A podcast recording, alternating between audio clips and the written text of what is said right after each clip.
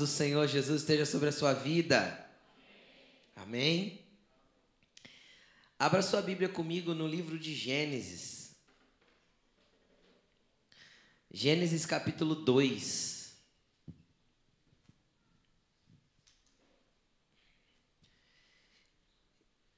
Gênesis é fácil de achar, né, gente? Gênesis capítulo 2, versículo 8.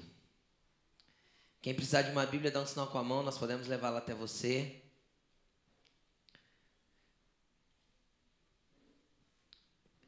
Senhor Jesus, obrigado pela tua palavra.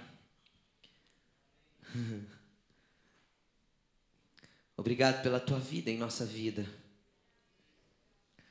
Obrigado, Jesus, porque o Senhor tem manifestado o teu querer para este tempo, nesta geração, e eu te peço que as nossas vidas sejam uma resposta do cumprimento da tua vontade para este tempo e para as vidas que se estabelecem nessa terra durante a nossa geração, que nós possamos, Senhor, ser a resposta para eles, Pai.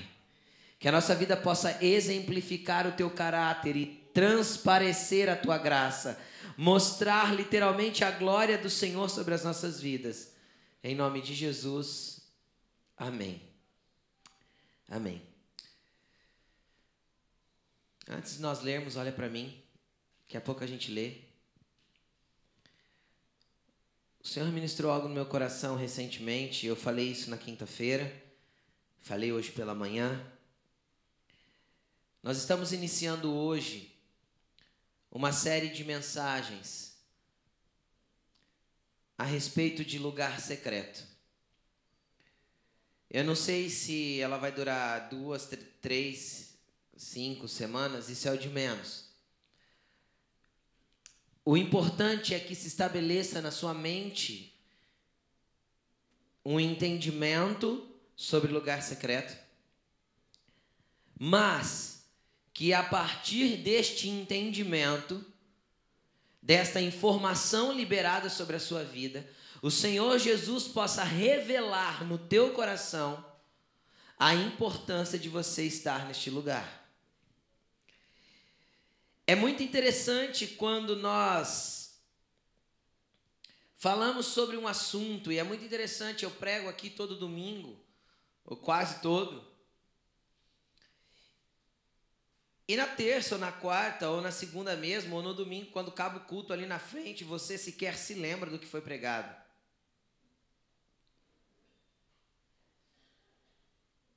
Se eu perguntasse aqui, quem se lembra aqui do que eu preguei domingo passado? Eu acredito que poucos poderiam levantar a mão e dizer, eu me lembro. Mas eu não falo de você se lembrar com relação ao tema, ah, o pastor pegou sobre isso, porque às vezes nem o tema você lembra mas de você poder explicar de forma que ministrou o teu coração aquilo que foi ministrado. Quem consegue entender o que eu estou falando? É muito interessante que. Quem aqui lê livros cristãos aí que, que trazem bons conteúdos? Nossa, agora assustei. Pouco, gente. Não, tem que ler, tá bom? Amém? Tem que ler. Deixa eu explicar para você. Se Jesus não gostasse de leitura, ele não tinha deixado um livro para nós conhecermos ele. Amém? Você está entendendo o que eu estou falando? Ah, pastor, eu não gosto de ler. Engano seu, querido. Você só não aprendeu a fazer. Todo mundo gosta de ler. Amém? Amém? Todo mundo gosta de ler. Declare comigo, eu gosto de ler. Só não aprendi ainda. Amém? Então pegue e insista. Que eu garanto para você que vicia no terceiro livro. Tá? Amém? Então, insista. Tá? Esse vício é bom. Pode mergulhar nele. Mas vamos lá, por que eu estou falando de leitura? Porque todas as vezes que nós estabelecemos uma leitura, pegamos um livro para ler, o livro normalmente ele trata de um único assunto, de um princípio básico a respeito de um assunto. Quem está me entendendo? E se eu fosse falar assim para você agora, traz na sua memória agora um livro que você leu e gostou muito de ler. Você fala, nossa, esse livro foi espetacular para mim. Traz na tua memória aí. Um ou dois, falo de temas cristãos, de preferência, coisas que ministram ao teu coração. Agora, Se eu perguntasse para você desse livro que você pensou, fala para mim do que, que ele fala, você sabe me descrever. Ah, ele fala disso, daquilo, daquilo outro. Agora eu vou, eu vou um pouco mais além. Qual a verdade revelada deste livro no teu coração? Aí eu vou te falar, por mais que você gostou do livro, você absorveu uma fagulha dele, um, uma página, um negocinho que realmente ministrou o teu coração e que passou de meras palavras e que se transformou numa revelação para a tua vida, na onde você caminha sobre isso. Quem consegue entender o que eu estou falando? É ou, não é, é ou não é assim? Agora, se um livro de um assunto que normalmente nós dedicamos aí de duas a três semanas ou a quatro semanas para lê-lo, tudo depende da, da, da, voracidade do leitor, né? Tem livro que a gente lê em três, quatro dias. Mas normalmente pessoas comuns, né? Não, não, não, não extraterrestres da leitura, né? Pessoas comuns normalmente demoram aí três semanas, quatro, duas, depende o tempo dedicado. Mas você pega, preste atenção no que eu estou falando. Eu estou criando uma linha de raciocínio para você entender o que eu estou dizendo. Você pega quatro semanas e se dedica a um assunto da palavra de Deus em cima de um livro, e você guarda uma página ou uma fagulha, um pedacinho que ministrou o teu coração, quem consegue me entender? Isso significa, por que eu estou falando tudo isso? Porque é fato que você não vai ser ministrado pelas palavras que eu libero aqui, elas se tornam apenas conhecimento na tua mente, mas pouco do que é liberado aqui entra no teu coração de forma a ser uma revelação que você caminhe sobre ela. Vocês estão entendendo o que eu estou dizendo? Por isso, o Senhor colocou no meu coração que nós vamos fazer uma série de mensagens a respeito de lugar secreto. Porque lugar secreto não dá para ser algo que eu não caminhe sobre ele. Relacionamento intimidade com Deus e tempo de quarto não dá para ser um negócio que eu faço de vez em quando, quando me sobra tempo. Não dá para ser uma opção. Então nós vamos desenvolver algumas semanas aí, não sei quantas, quantas Jesus for dando entendimento sobre isso e ampliando o conhecimento sobre nós e nós vamos filmar todas essas mensagens. E quando você se esquecer de andar nesse princípio, você vai entrar lá no site da igreja e nós vamos separar isso por temas. E você vai encontrar lá série de mensagens, lugar secreto. E você vai assistir todas elas para você se relembrar. Falando sobre isso, eu gostaria muito que você assistisse, reassistisse e assistisse de novo o que foi ministrado domingo passado. De todo o tempo que eu ministro a palavra, eu falo sério isso.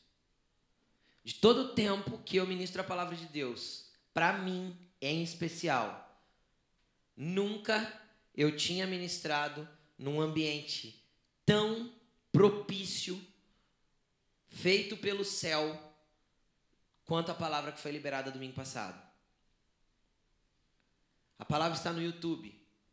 No, no, no, no canal do, da igreja, está no site da igreja, chama Rejeitando a Babilônia.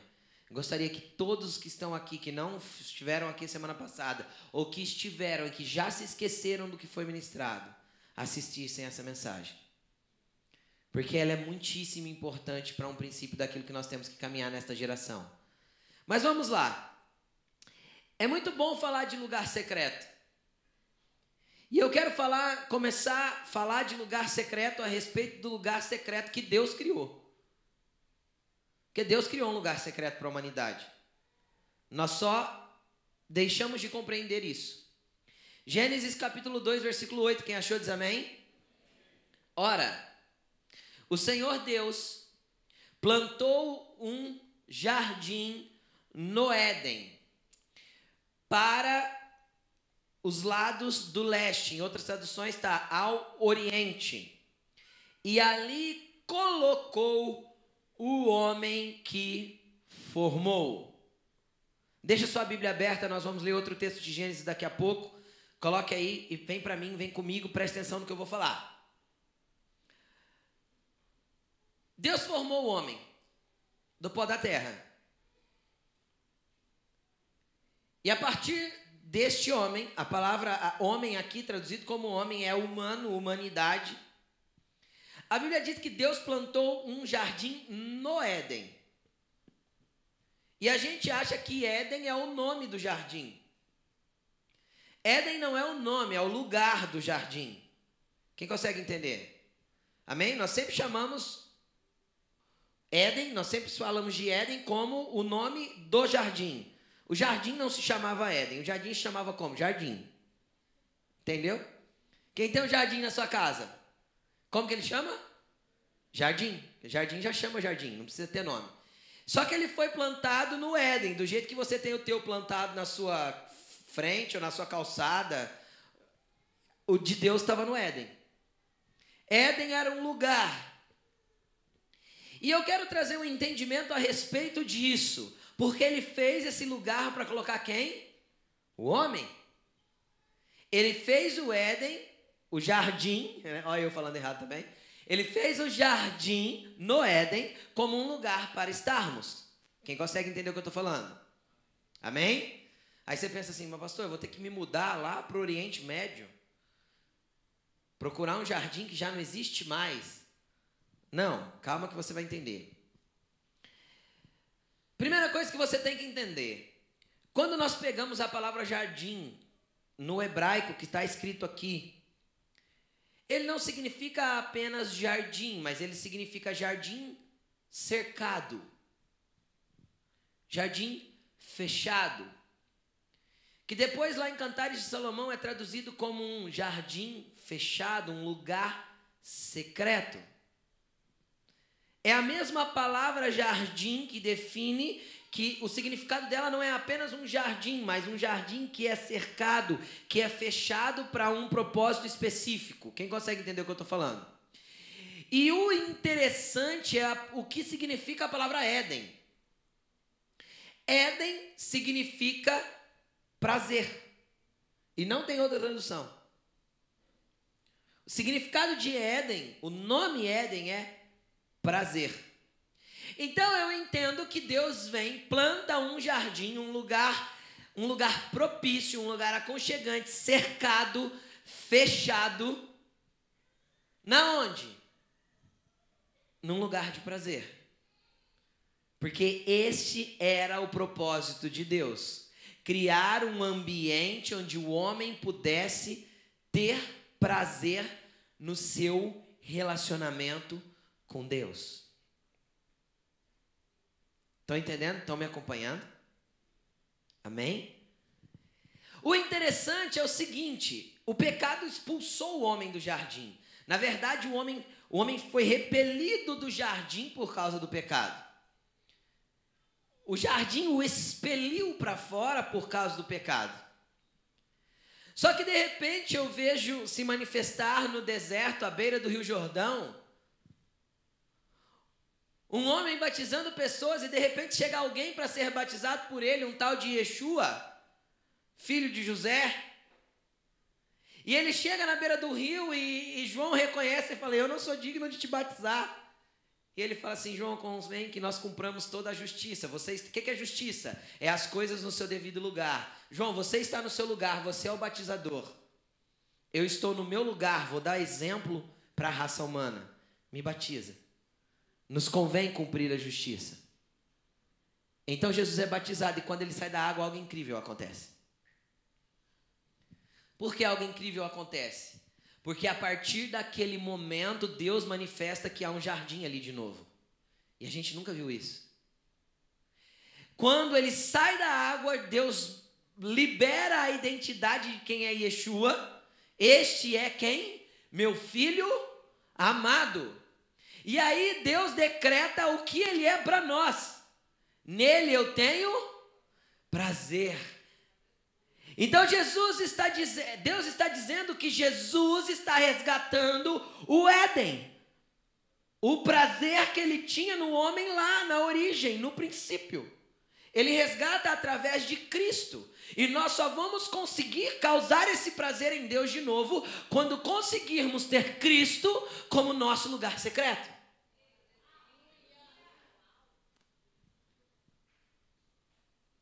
Deus grita do, da eternidade: está aí o meu Éden. Está aí o meu prazer.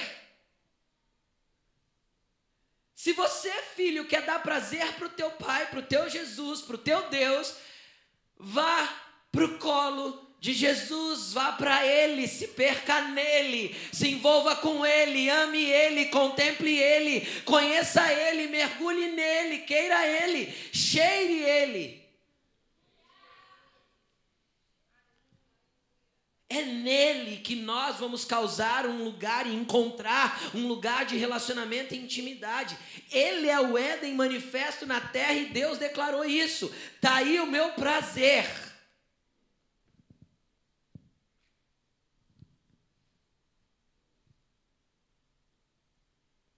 Eu queria tanto que você entendesse isso. Eu gostaria tanto que isso fosse revelado no teu coração. Eu não queria que você entendesse com a sua mente. Coloque-se de pé. Coloque-se de pé. Eu quero que você feche seus olhos. Eu quero que você fale: Senhor, me deixa, Senhor Jesus, me deixe te contemplar, te entender. Senhor Jesus, me deixe, me deixe entender, não com a minha mente, mas que isso se revele ao meu coração. Fala para o Senhor, Senhor, me faz não ser mais superficial. Me, me tira de uma superficialidade cristã, de movimentações humanas. Jesus, eu quero mergulhar em Ti, é o Senhor que eu quero. Fala isso para ele, mas fala, fala, Senhor, até hoje eu não consegui te conhecer, eu só te entendo de ouvir falar. Seja sincero com ele, eu só te entendo, só, só de te ouvir falar, mas eu não te conheço. O Senhor é um estranho para mim. Fale isso para Ele, mas fale com sinceridade. Me pega pelas mãos, fala para Ele agora, me pega pelas mãos e me leva para o Éden. Me leva para o prazer do Pai, assim como o Senhor Jesus é o prazer dele. Me leva, me deixa te contemplar e entender quem tu és. Pode ser sentando, querido. Não, não terminou ainda. Eu vou, vou liberar mais coisas aqui.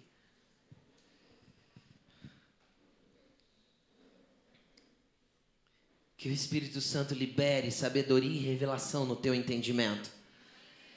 Você não precisa de mais informação, porque o YouTube já te dá um monte. A televisão já te dá um monte. Você não precisa de mais informação. Você precisa de revelação de quem Cristo é na tua vida. Entenda uma coisa, eu li uma estatística outro dia, uma criança de 8 anos na nossa geração tem mais informação do que um homem de 35 na década de 70. Ou tem a mesma quantidade de informação de um homem de 35 na década de 70. Então entenda uma coisa, nós estamos saturados de informação e a igreja só tem informado. E eu não quero mais te informar. Eu quero que Cristo se revele no teu interior de forma ampla e profunda, que você o conheça, mas não de ouvir falar, que ele caminhe com você e você caminhe com ele. Que você realmente vá para um lugar secreto com ele todos os dias da tua vida. Continuando,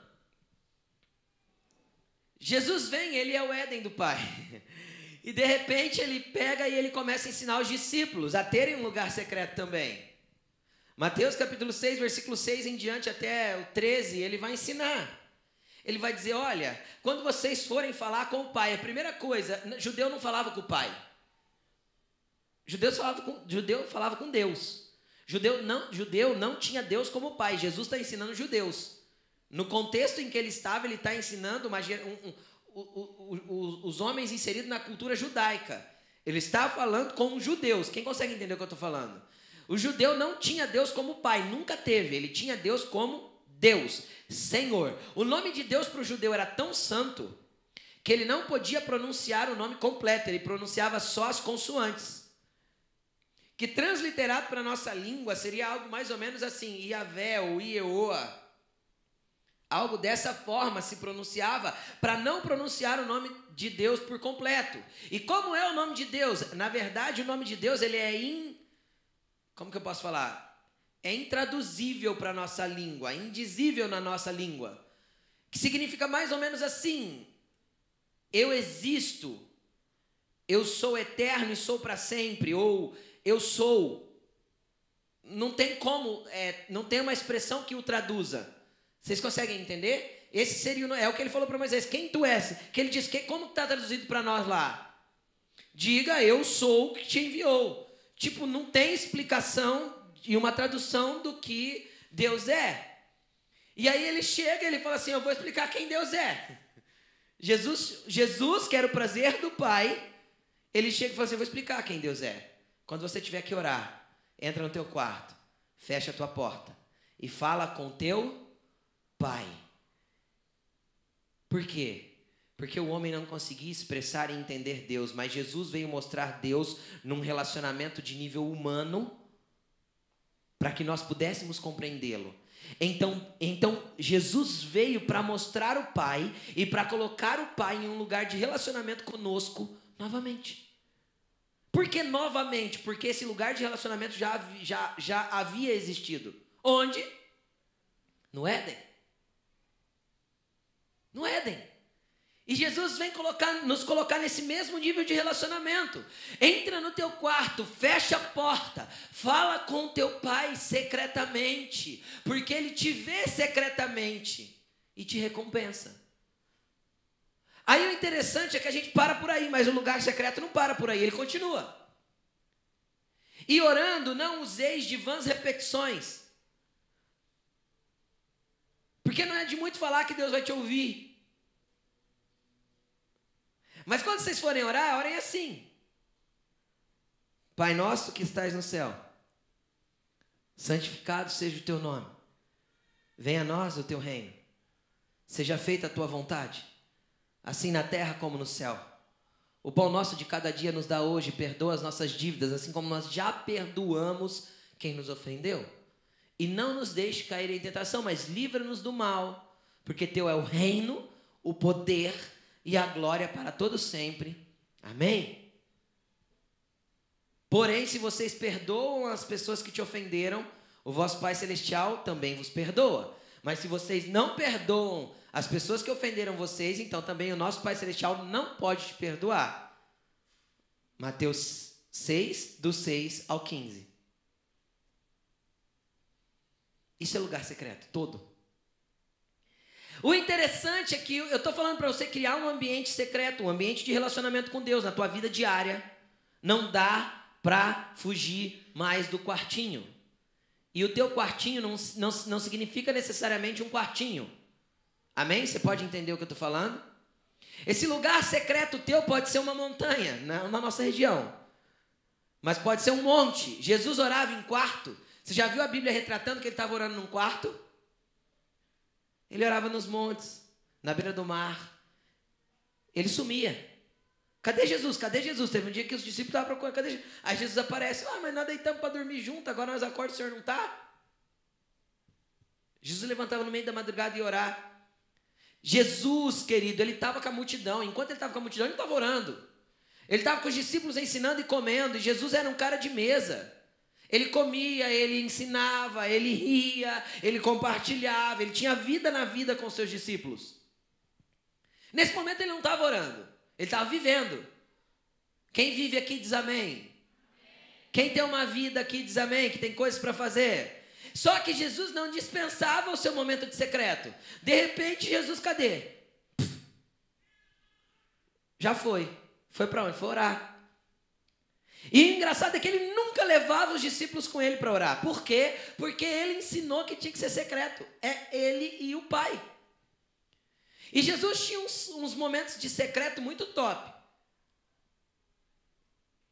O secreto que ele teve antes de escolher os 12 discípulos foi de 12 horas. A Bíblia diz assim: orando a noite toda, desceu do monte e foi escolher seus discípulos. Noite toda para o judeu é da hora que escurece e a hora que amanhece. E Jesus ia e orava. Aí teve um dia que ele chamou os discípulos. Quem? Três deles: Pedro, Tiago e João, os três mais íntimos. Falou: Vamos orar comigo? E ele subiu no monte para orar. E a Bíblia diz que ele chegou num momento, num, num, num, num certo lugar no monte, ele fez o quê? Fique aqui, porque eu vou mais adiante. Jesus entendia secreto, querido. Você consegue entender? Jesus entendia secreto, e secreto não é aqui na igreja. Secreto é, é separado, é você. Jesus entendia secreto e ele nos mostrou, a Bíblia nos mostra isso constantemente. Agora o problema é que nós desenvolvemos uma base de secreto baseado nas nossas necessidades. Quando nós vamos para o quarto, nós vamos para pedir, pedir, pedir, pedir, pedir. Deus, eu não aguento mais meu trabalho, eu não aguento mais meu marido, eu não aguento mais, tudo eu não aguento mais. Deus me ajuda, Deus me acode, Deus me auxilia, Deus minhas finanças, Deus ah, minha saúde, Senhor, minha unha encravada, meu cabelo que está caindo, uh, calo no pé, sei lá, tudo se coloca na presença de Deus. O interessante é que Jesus não ensinou a entrar no secreto para isso. Dentro do contexto do secreto tem o pão nosso de cada dia. Mas se você olhar o restante da oração, não fala de pão nosso de cada dia, é só uma pequena parte do secreto. Então, o primeiro passo do secreto, o primeiro entendimento, a primeira construção que eu quero fazer na sua mente, você deve entrar no teu secreto por causa do Éden. Por causa de Jesus. Você não pode ir para o quarto porque você precisa buscar uma bênção.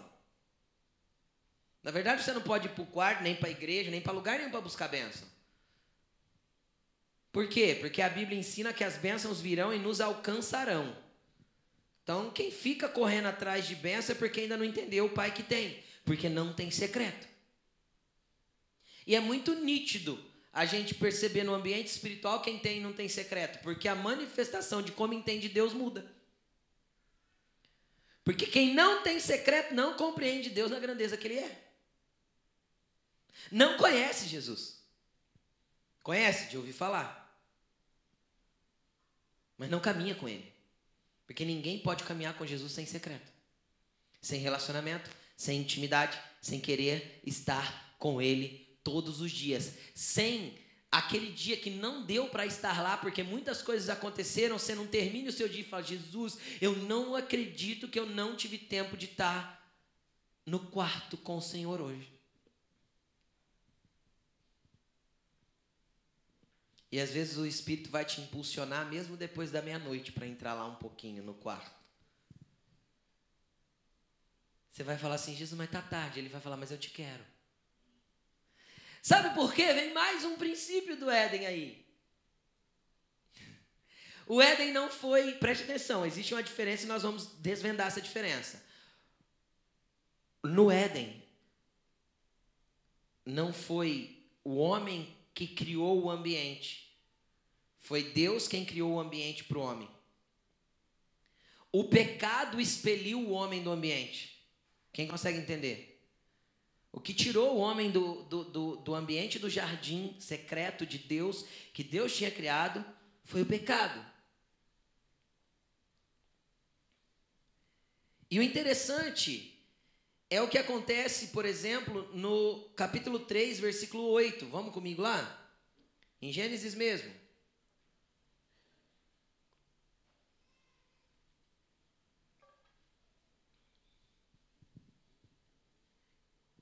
Gênesis 3, 8.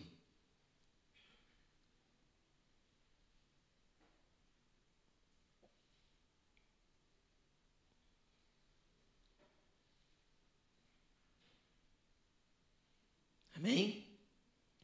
Ouvindo o homem e sua mulher os passos, na verdade, em outras traduções está assim: o barulho do Senhor Deus que andava pelo jardim quando soprava uma brisa do dia. Em algumas traduções mais antigas, preste atenção no que eu vou falar, tá? Assim, ó, na viração do dia.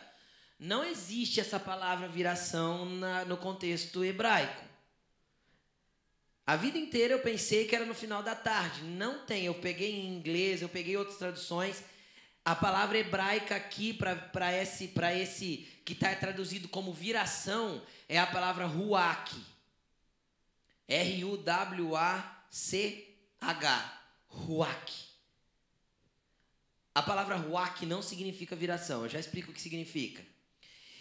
E soprava uma brisa do dia e esconderam-se da presença do Senhor Deus entre as árvores de jardim. O que, que tinha acontecido aqui? O homem tinha pecado?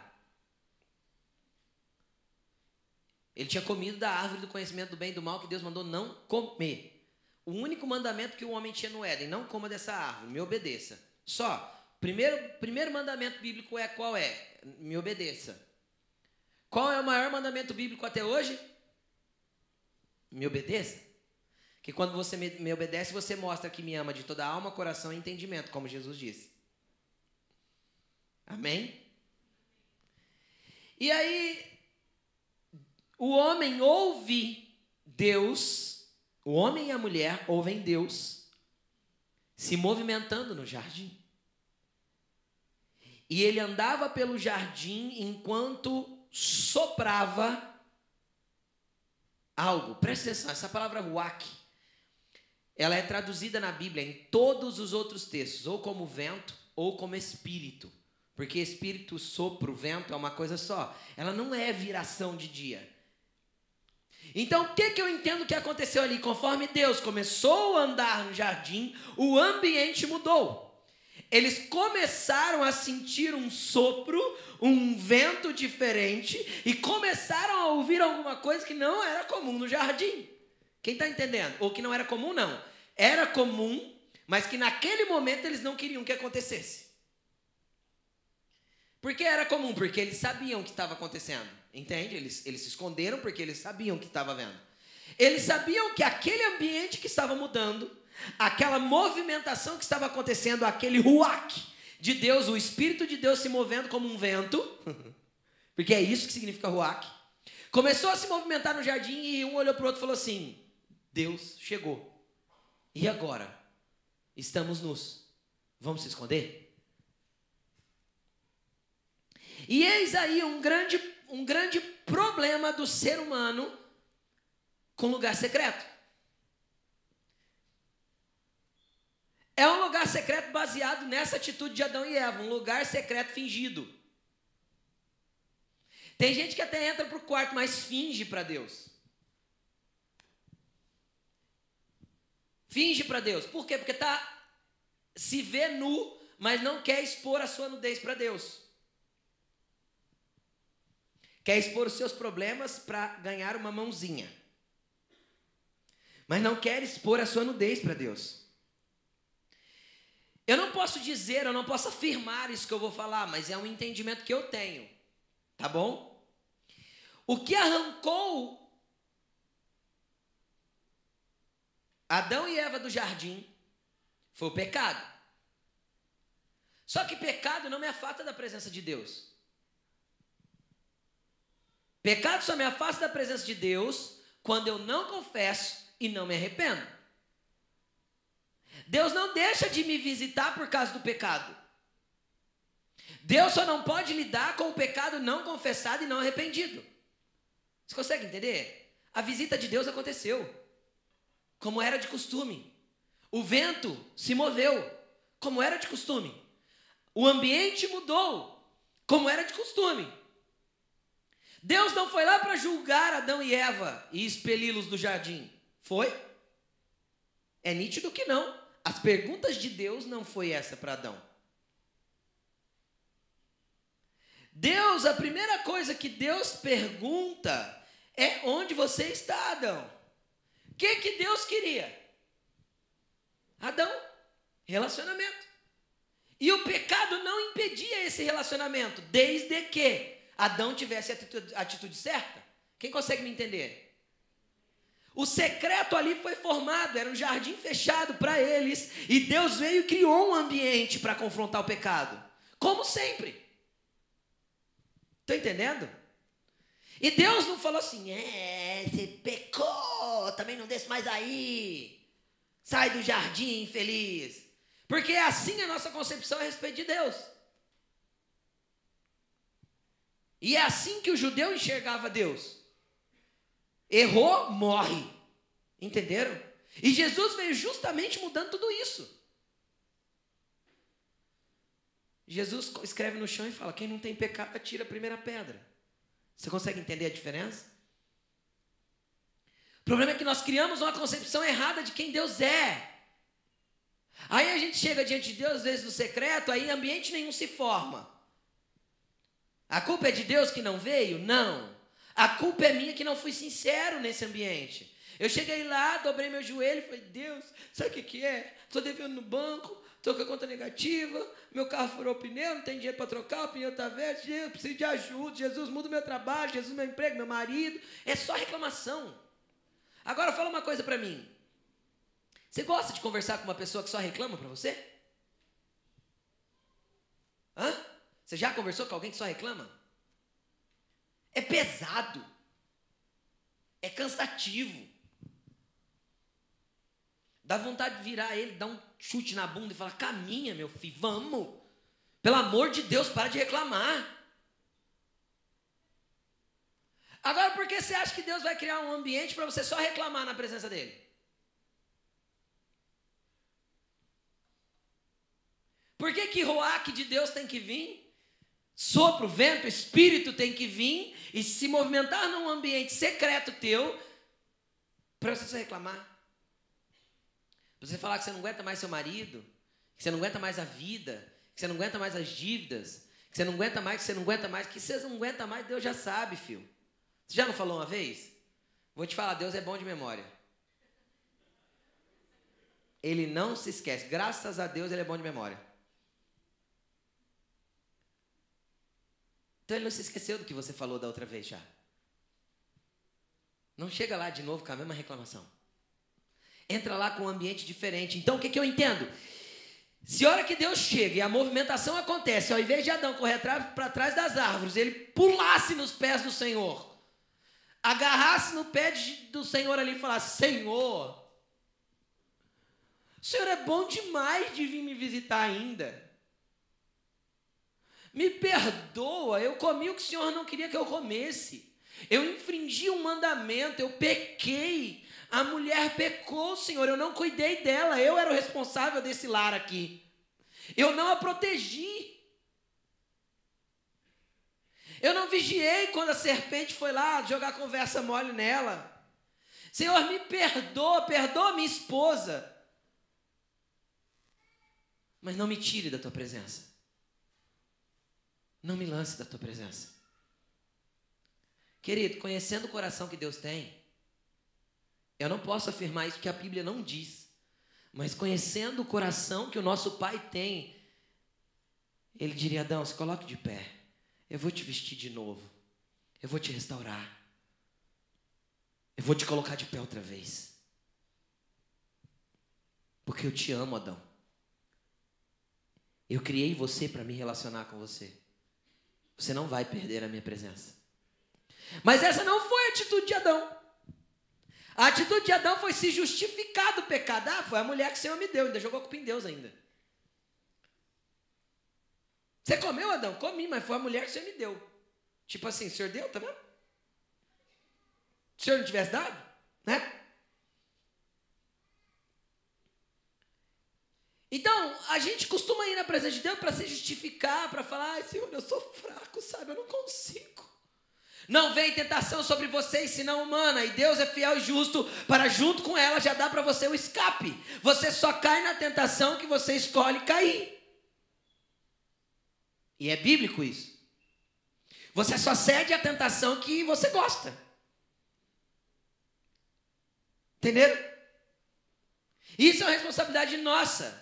Por que é uma responsabilidade nossa? Porque no Éden, Deus criou o jardim e colocou o homem lá. Mas aí, depois, Deus muda a responsabilidade do homem. Deus muda completamente. Ele manda o jardim de volta mas quem tem que construir um ambiente dentro do jardim somos nós. É, muda a coisa. Você quer acompanhar comigo na Bíblia? Vai para o livro de Cantares de Salomão, Cânticos dos Cânticos, capítulo 4, versículo 16.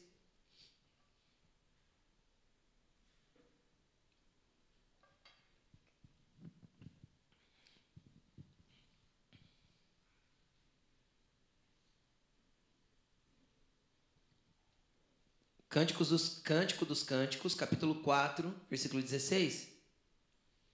Cantares de Salomão. Está aí na Bíblia também. Passa salmo, vai um pouquinho para frente que você já chega.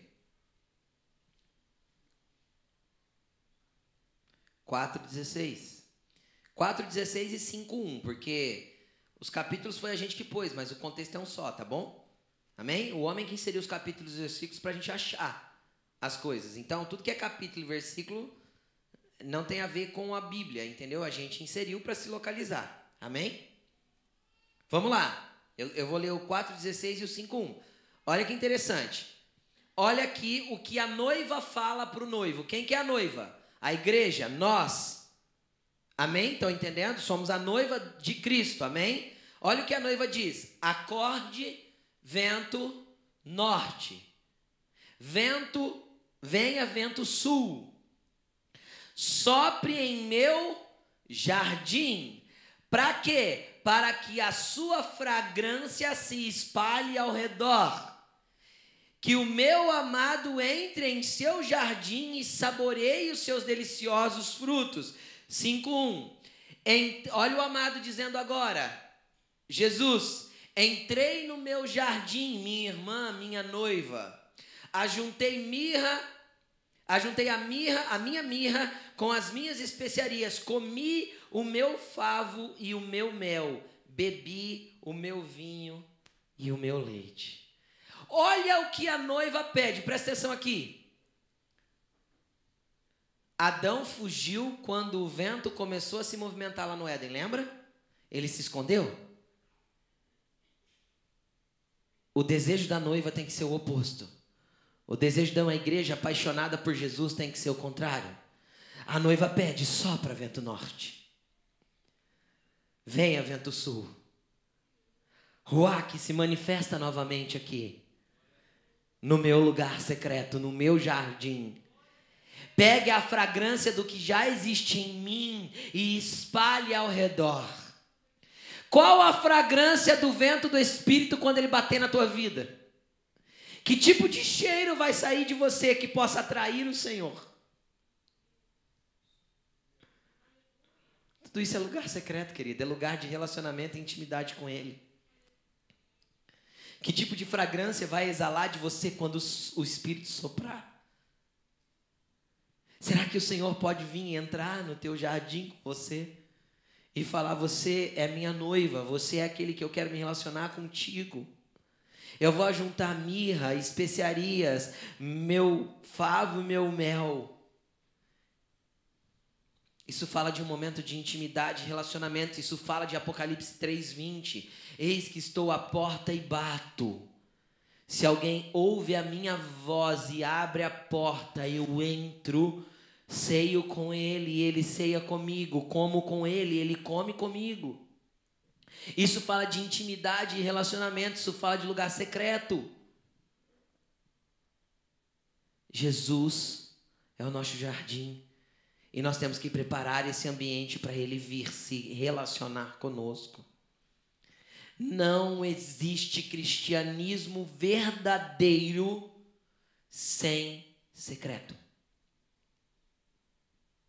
Não existe você dizer eu sou um cristão ou eu sou de Jesus sem você separar um momento do teu dia para falar com ele, não por causa das tuas mazelas e das tuas dores, mas por causa dele. A motivação de você estar na presença dele tem que ser ele. Pastor, mas e minhas dores e mazelas? Querida, é o pão nosso de cada dia. Pode falar para ele. Mas que essa não seja a motivação do teu coração. Encontre esse lugar, encontre esse ambiente, prepare um lugar. E aí eu falo de um lugar físico. Ah, pastor, minha casa é muito agitada, querida, acorde mais cedo, vai fazer uma caminhada, arruma um, sei lá, um canteiro central de uma avenida, mas transforme isso num ambiente secreto teu. Você consegue entender? Não precisa necessariamente ser dentro do quarto, porque Jesus falou para ser dentro do quarto, mas exemplificou que podia ser em outros lugares. Crie um ambiente, faça alguma coisa onde você possa se relacionar com ele de forma pessoal. E isso tem que ser todos os dias. Porque a partir do momento que você começar a ter um secreto com ele, querido, tua vida nunca mais vai ser a mesma. E às vezes tem pessoas aqui, não os poucos, que estão dizendo dentro de si, porque eu sei que isso é uma dificuldade de 80% da igreja. 80 no mínimo. Pastor, eu entro no quarto, eu falo três minutos e já não tem mais nada para falar. Quem falou que o teu secreto demanda palavras? Teu secreto demanda coração, querido. Entre no quarto. Se você não tem o que falar, coloque uma canção que fale por você. Se prostre no chão com, com o rosto no pó. Fique de pé, deita, do jeito que você achar melhor, porque não tem posição para orar e para ter relacionamento com Jesus. Você consegue entender ou não? Se lança ali e fala para ele: Deus, eu não tenho nada para falar. Porque se eu for abrir minha boca, eu vou começar a reclamar. Então eu não estou aqui por causa da minha reclamação. Eu estou aqui por causa do Senhor. Então eu preciso ouvir tua voz, eu preciso sentir o teu vento, eu preciso sentir a tua movimentação. Senhor, eu estou aqui por causa do Senhor, eu vou ficar aqui quietinho. E se eu conseguir usar a letra da canção para expressar algumas palavras de adoração, eu vou fazer isso. Mas se eu não tiver mais nada para falar, Senhor, deixa eu ficar na tua presença. O que é que Davi pediu para Deus? Deus, não passe de mim a tua presença. Não me rejeite, me deixe nela. Queridos, é hora de mudar a tua concepção de quarto. É tempo de nós estabelecermos um padrão para lugar secreto e mudarmos o ambiente de como entendemos isso.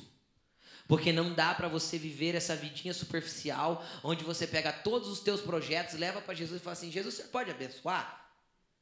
Sabe o que é isso? É como se você trabalhasse numa empresa muito grande e você tivesse um presidente que tivesse que dar uma assinatura em todos os projetos que você desenvolvesse. E aí você projetasse tudo sem ele, não apresentasse para ele, não tivesse aprovação da diretoria, mas quisesse assinatura. Será que isso seria possível?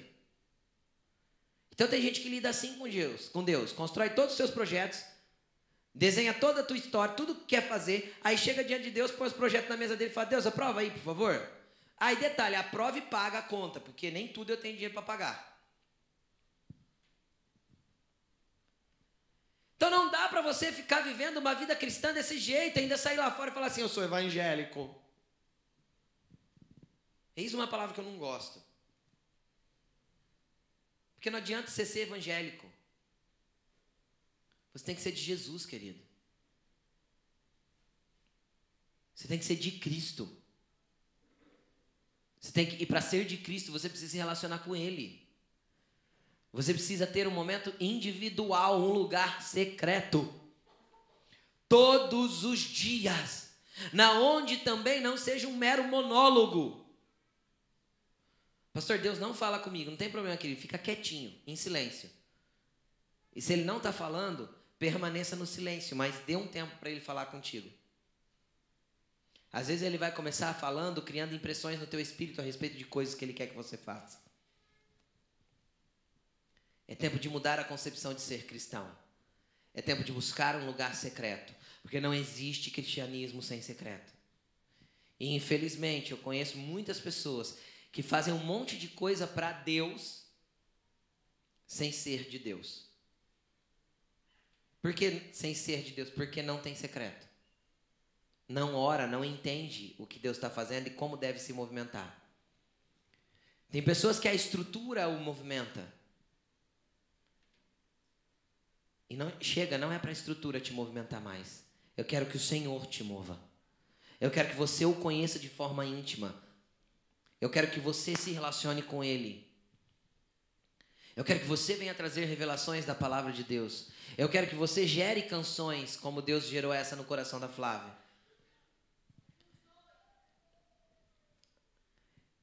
Então que venha eu sei que você tem um caderno, você nunca, você nunca me mostrou, mas eu sei que você tem.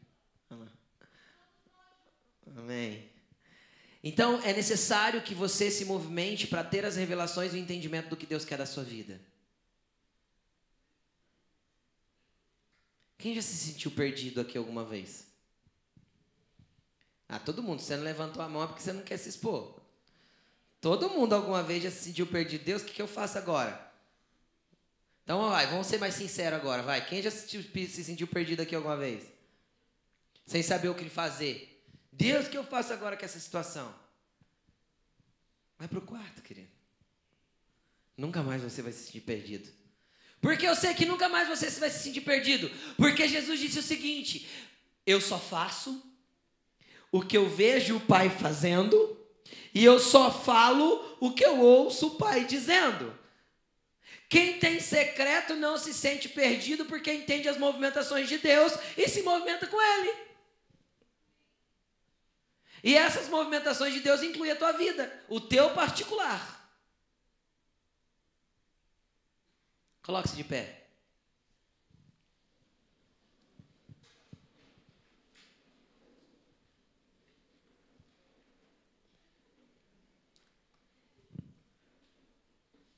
Queridos,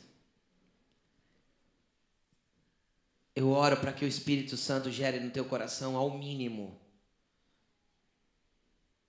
um inconformismo com a situação que você está vivendo. Eu peço que Ruach se movimenta agora, mas que você não corra para trás das árvores. Sabe o que é interessante de Ruach? Ruach é, como eu disse, é a tradução para vento, espírito. E se nós vamos para o Novo Testamento, que, que, que não é escrito em hebraico, é escrito em grego, a palavra espírito, vento ou sopro também é o mesmo ambiente. Tipo assim, a mesma a palavra ruach é traduzida como vento, sopro, espírito. E a palavra grega que traduz vento, sopro e espírito é a palavra pneuma.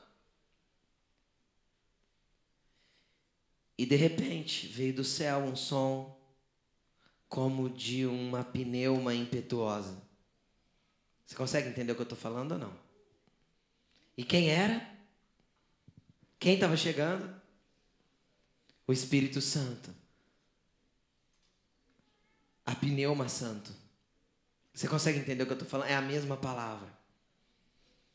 Ou seja, ele vem restabelecendo o que o Éden perdeu. Ele traz o Éden, depois ele traz a, a mesma movimentação através do Espírito Santo. Isso é uma restauração para a igreja. Querido, só o Espírito para te convencer e te impelir para ir para o quarto. Só o Espírito para te convencer e te impelir para um lugar secreto. Agora eu vou te falar: a tua carne vai brigar contra você. A tua carne vai gritar que não quer ir para lá. Sabe por quê? Porque lugar secreto é lugar de morte. Morte para o teu próprio eu, para a tua própria vontade.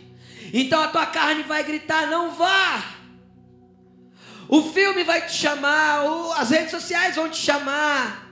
O entretenimento vai te chamar, o videogame vai te chamar, tudo vai te gritar, as pessoas vão bater na porta, vão tentar te atrapalhar. Você não vai desistir, vai falar para Jesus: Jesus, eu não desisto de criar um ambiente como o do Éden para nós de novo.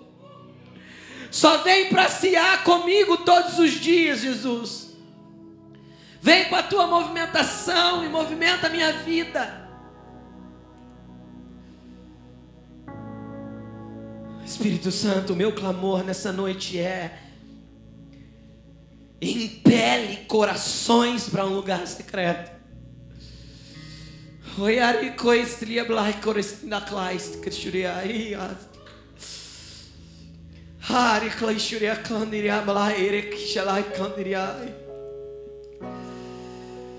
Corações sejam ativados nessa noite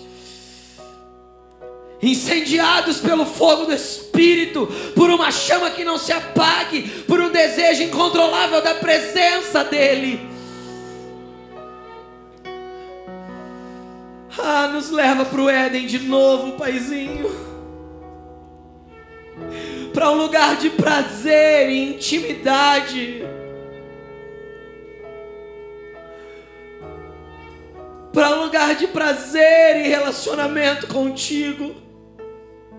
Eu sei que o Senhor continua a bater na porta. Nos deixa ouvir a tua voz para abri-la.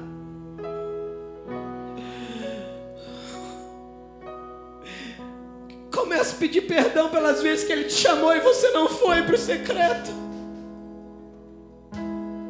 Porque você sabe quantas vezes Ele impulsionou teu coração, mas você escolheu outras coisas.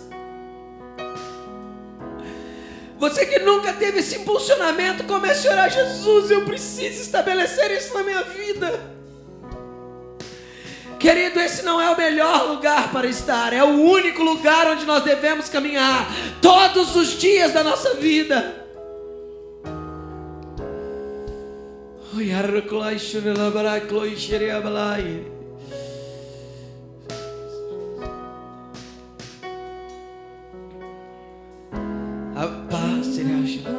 Espera, espera, espera, espera. O Senhor diz que tem algumas pessoas aqui que até sonham em viver isso que eu preguei, mas que se sentem presas, não conseguem sair da estagnação que estão no seu ambiente espiritual. O Senhor manda te dizer que é noite de libertação. Ele vai te libertar nessa noite, correntes vão cair para você sair desse ambiente e acessar o Éden novamente. Só você que quer isso, saia do teu lugar e venha até aqui para frente. Venha porque hoje o Senhor há de te libertar. Hoje o Senhor há de romper esses lugares na tua vida. É tempo de você viver o novo, estabelecer um ambiente com Ele. Chega dessa superficialidade. Ele te quer todos os dias, Ele te quer no quarto.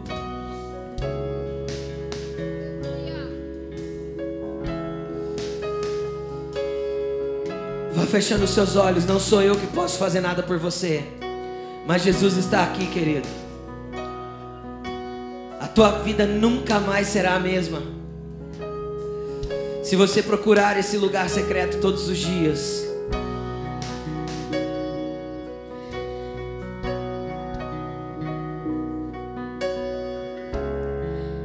O poder de Deus é tão grande, é tão imensurável, tão indizível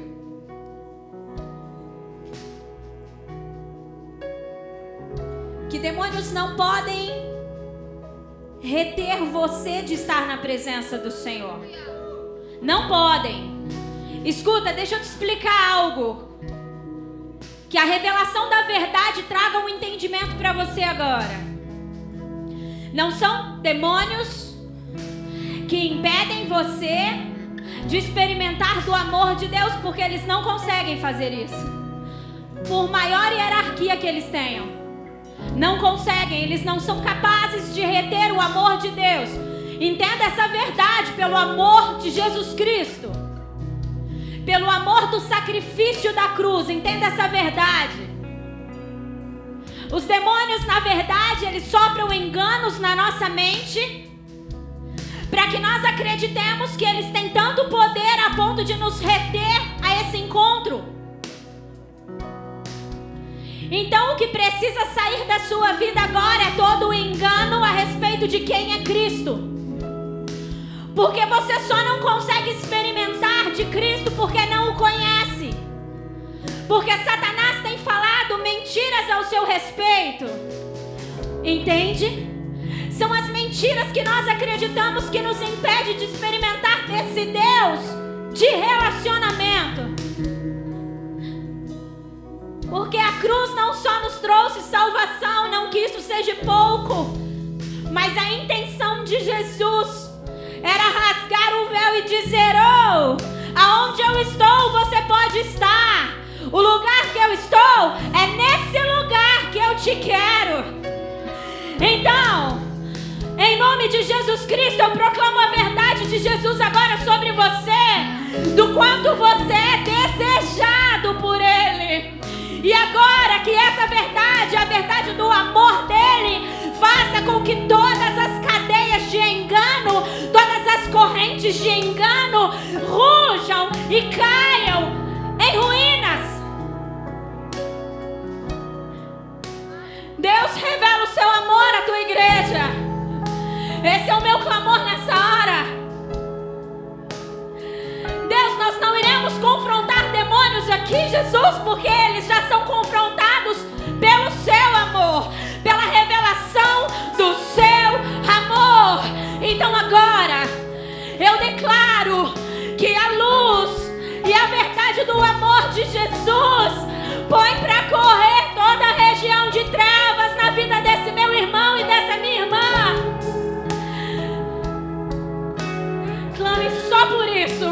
Me deixa te conhecer. Jesus, deixa eu experimentar do seu amor. Esse deve ser o seu clamor. Em segurança, se aproxime dele. Agora.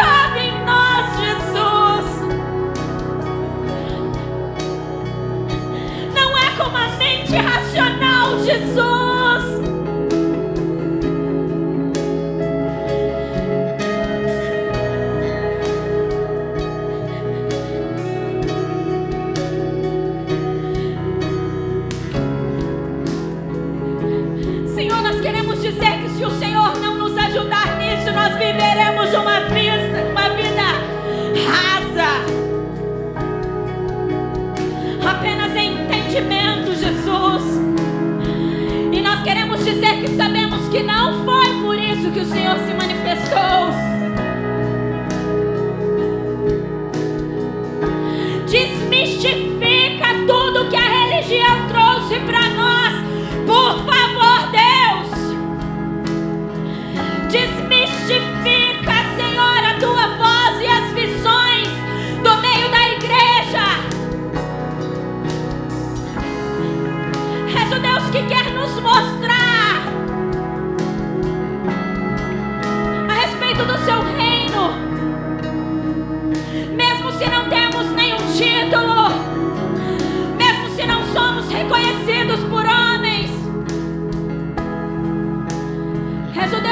nos quer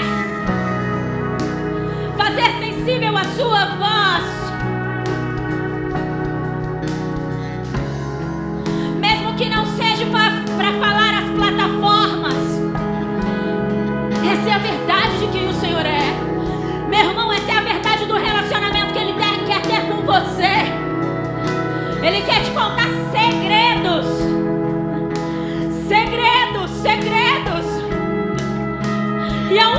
pessoa que pode impedir esses segredos de chegar aos seus ouvidos e ao seu coração, diga assim: sou eu.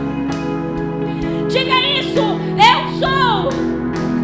A única pessoa que pode impedir as revelações e as verdades de quem Cristo é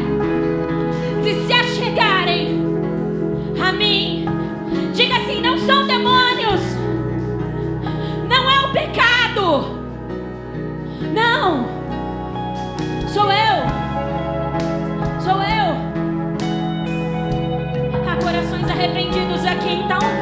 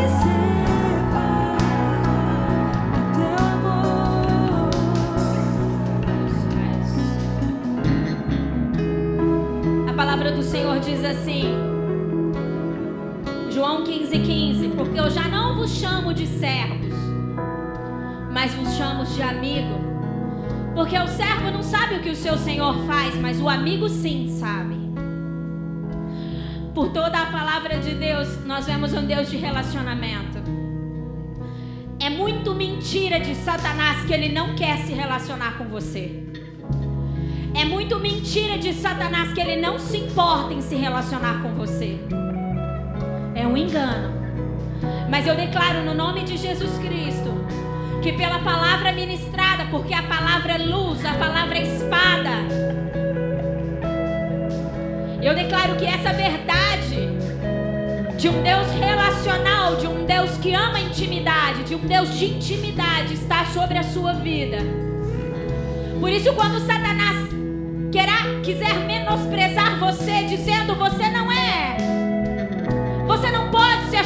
presença dele porque você não é digno. Ele não quer falar com você porque afinal de contas você o entristeceu. Você possa dizer com toda certeza: Ele me deseja. E eu vou correr para os seus braços agora. E eu vou me posicionar. E eu vou me arrepender. E eu vou dizer: Deus, eu preciso do Senhor. E eu vou caminhar. E eu não ficarei prostrado. Palavra de Deus diz assim: que o cair pertence ao homem, o levantar a Deus. Por isso, por mais que nós caiamos, e eu não estou dizendo para você não se importe com o pecado, pelo contrário. Quando nós entendermos o que o pecado faz nas nossas vidas, nós iremos temer ao Senhor e jamais iremos pecar sem cautela, porque o pecado deve ser um escorregão. O pecado deve ser algo que aconteceu, não algo programado. O pecado fere, o pecado entristece o Senhor. Então que você possa se achegar à presença dele e dizer: Deus, eu não quero mais te ferir, eu quero o Senhor. O Senhor é o meu amigo, meu Deus. E eu não abro mão desse lugar. Amém? Diga assim: eu não abro mão do lugar da intimidade.